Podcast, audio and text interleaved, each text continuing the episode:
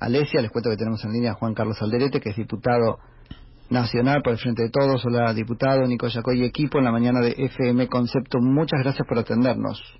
¿Cómo le va? Muy buenos días. Bien, bien, muy bien. Bueno, acá queriendo charlar un poco con usted respecto de, eh, bueno, la situación del coronavirus este, y particularmente en las villas o barrios populares. Está disparando eso, ¿cierto? Es cierto, a lo mejor se podía haber evitado un poco más y controlado un poco más. Lo que pasa es que mi gobierno hasta ahora va por detrás de la, de la situación y de la realidad, ¿no? Pero creo que en el día de ayer, por eso es que se quedó conformado con objetivo y con tarea el Comité de Emergencia de Crisis eh, de la provincia de Buenos Aires, ¿no? Y, Allí con el ministro Andrés Larroque y de distintas organizaciones, con Salud, con LANCE, con todos los organismos y ministerios que, que tienen que jugar un rol y un papel tremendamente importante en esta situación, ¿no? Juan Carlos, si tienen injerencia o tenés injerencia en ese este comité de la provincia?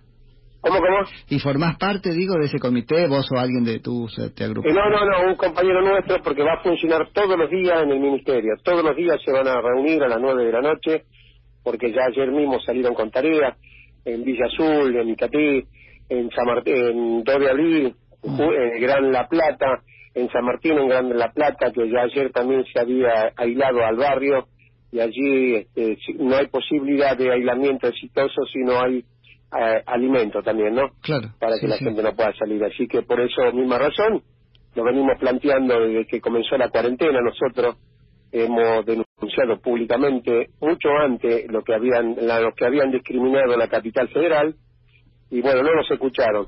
Creo que hoy nos empezaron a escuchar nuestro presidente el discurso que dio cuando anunció la continuidad de la cuarentena, que fue muy claro, muy explícito en hablar de los barrios vulnerables, ¿no?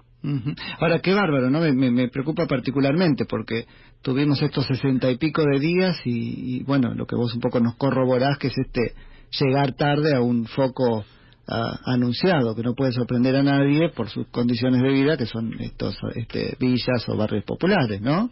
Exactamente, el Estado eh, sigue siendo el Estado, es burocrático, pero en esta situación de emergencia tiene que sacar, regular este, y sacar algunos decretos de necesidad rápidamente en lo que es en cualquier provincia, pero en eso no hay, no puede haber demora en la burocracia, no puede haber demora cuando un intendente de un lugar o un gobernador entienden que se le está diputando el territorio, si acá tenemos que hacerlo en forma conjunta. Yo ayer, ayer fui, participé de esa reunión y yo sé a ver a todas las organizaciones también, porque uno ya tiene unos cuantos años en la espalda dirigiendo una organización social, le decía, en, acá en La Plata son 180.000 mil personas que viven en asentamiento y villa.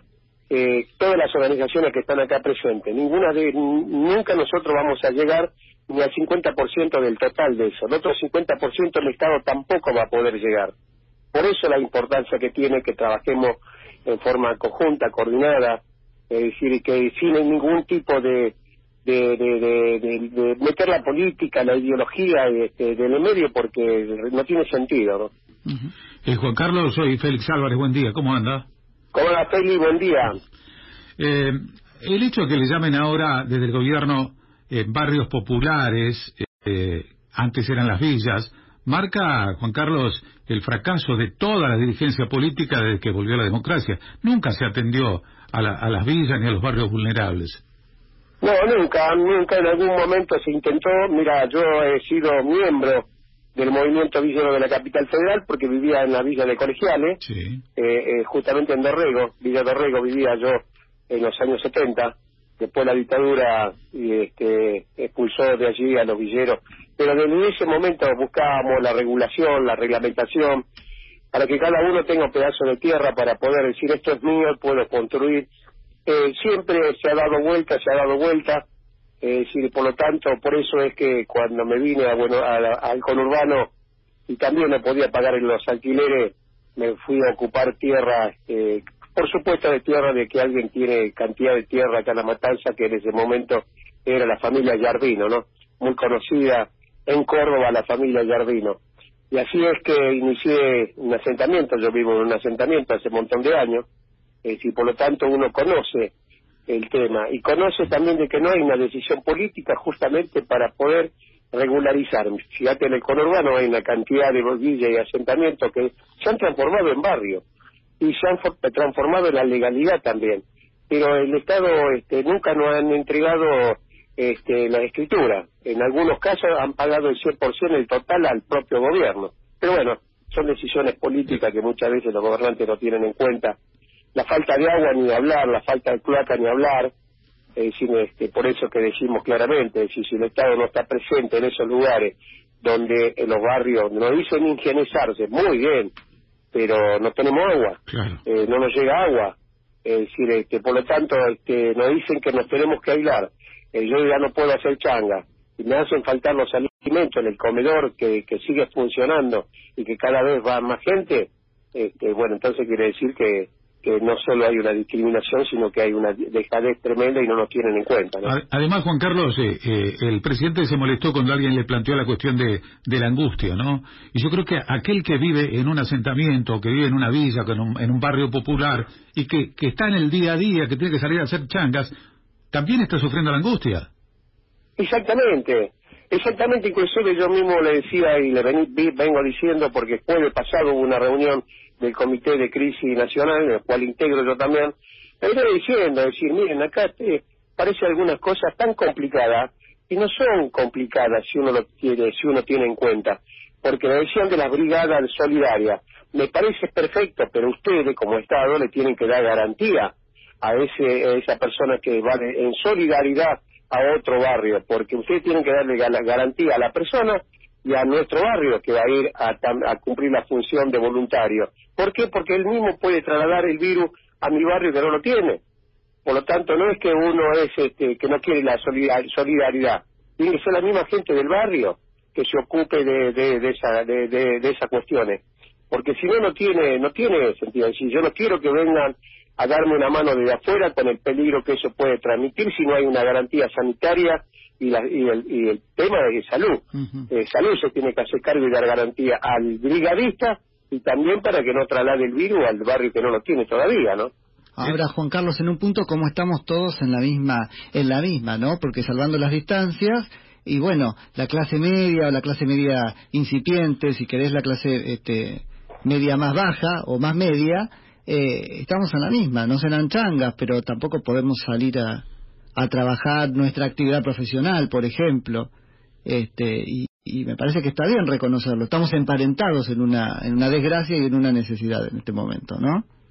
Sí, sí, pero más difícil es tener una cuarentena y un aislamiento social en estos barrios populares, ¿no?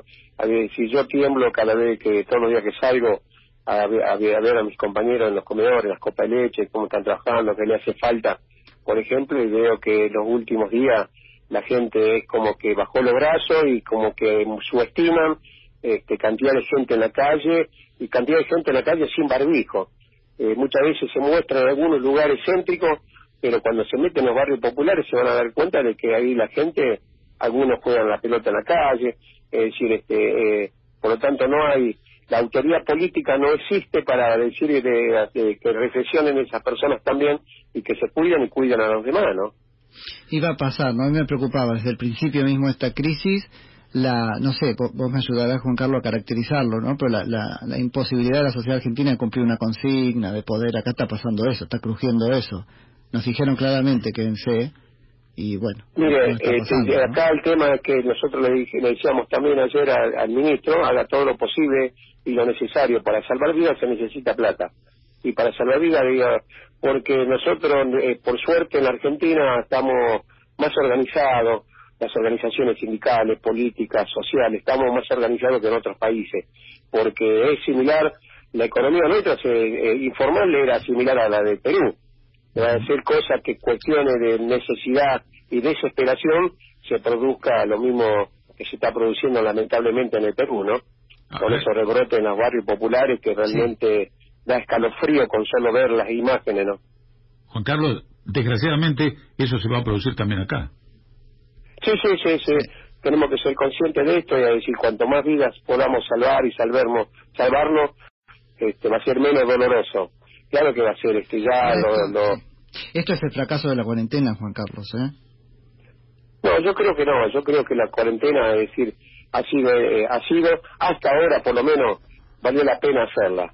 Es decir, nosotros mismos registramos en los barrios donde nosotros tenemos presencia, donde vivimos. Eh, es cierto que hay necesidad, es cierto que no se puede hacer changa, pero que también es, cierto que vemos que fue muy acertado el tema de la cuarentena. te, lo pongo, te, lo pongo, así. Eh, el acuerdo social respecto de la cuarentena que la política nos propuso, o la dirigencia o el gobierno, era nos guardábamos porque ellos iban a hacer las cosas que había que hacer para que los brotes no ocurrieran. Y empezábamos la charla reconociendo que eso en los barrios populares o villas por lo menos no pasó. No invirtieron el tiempo que nos pidieron en lo que lo tenían que invertir, ¿no? Ah, ah eso sí, eso sí, eso nosotros, yo he hecho público, ¿eh? a mi propio gobierno le, se lo he dicho públicamente inclusive, que no pueden andar en una carreta cuando se necesita que andar este, eh, por lo menos en un, en un coche usado y no en una Fórmula 1, pero eh, no en una carreta, ¿no? lo he dicho públicamente y en eso también en las reuniones le he planteado, no es que me callo la boca, es decir, es que porque lógicamente yo vivo en esos barrios, no es que a mí me la tienen que contar, es decir, por lo tanto, es decir, que por lo menos decir, escúchenme, uno por lo menos tiene tiene la forma de que de hacerse escuchar también puesto de lo que la, mi organización lo que es. Bueno, hoy yo soy diputado nacional y también tengo que usar esa banca para que me escuchen, ¿no? Si no, no vale la pena, va. Juan Carlos, buen día. Gonzalo Martos lo saluda y le consulta. Desde su punto de vista, ¿qué tal? ¿Por qué no ha habido voluntad política respecto de hacer algo con estas villas de emergencia a lo largo del tiempo, digamos, sin hacer distinción de los gobiernos? Bueno, en primer lugar creo que este, se nos subestima piensan que lo que los más empobrecidos, los más necesitados de nuestro país, inclusive los trabajadores, no nos escuchan porque parecería que es cuestión de especialista hablar de política, opinar de política, tener también una propuesta política, parecería que, que son de especialistas. Y muchas veces nos sentimos así. Ya desde el primer momento nos sentíamos también en algunas reuniones, y yo se lo planteaba, ¿eh? algunos intendentes también, me miran como si yo ya tuviese el virus. Capaz que lo tengo y capaz que ustedes también lo tienen, ¿eh? Es decir, este, claro. reaccionaba así de esa manera porque me daba un poco de bronca, ¿no? Ya con solo mirar, y la discriminación que hubo en la villa fue tremendo. Yo lo he denunciado públicamente. Es decir, este, cuando la gente que traían de Europa iban a hoteles, la gente que venía y entraba de Bolivia, de Paraguay, del Uruguay, iban a la propia villa y se lo habíamos anticipado lo que podía ocurrir. En eso es que uno dice, el Estado va por detrás es decir, por no escucharlo, porque tiene que ser la misma gente del lugar, lo, lo voluntario, que lo hay, no es que no lo hay, porque lo está demostrando con las, las cantidades de gente que están al frente de los de, las, de, los comedores, de las copeñeches, dando de comer a la gente, ¿no? Juan Carlos, muchísimas gracias por la conversación, que tengas un buen día. No, al contrario, muchísimas gracias a ustedes y a cuidarse. Juan Carlos Alderete, diputado nacional por el Frente de Todos.